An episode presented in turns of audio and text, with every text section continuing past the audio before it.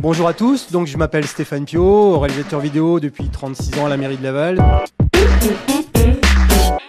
L'histoire ne s'apprend pas que dans les livres, mais elle se vit pleinement quand elle est racontée par des témoins lavallois et puis quand elle est vue et à travers nos documentaires qu'on a pu réaliser depuis plus de 36 ans. C'est très touchant, émouvant de les voir raconter tous leurs souvenirs qui sont pour la fois tragiques pour certains et puis d'échanger, de transmettre aux jeunes générations. Pour moi, c'est un vrai kiff. Éric Perrault, je suis formateur à la maison familiale de Saint-Berthevin.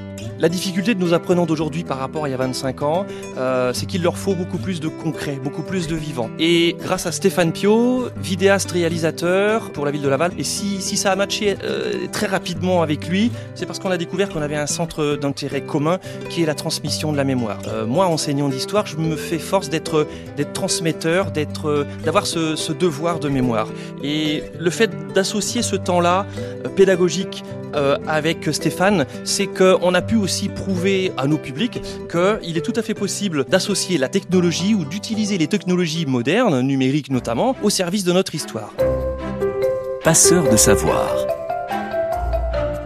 On évoque à la fois aujourd'hui la Seconde Guerre, mais on évoque la Première Guerre, le Palais de l'Industrie, les bateaux lavoirs, 100 ans d'histoire à Laval, et à chaque fois c'est la même émotion, le même échange avec les jeunes générations. C'est des personnes qui ont 90-100 ans, et c'est très émouvant de voir cet échange entre eux, comme vous avez pu le voir ce matin.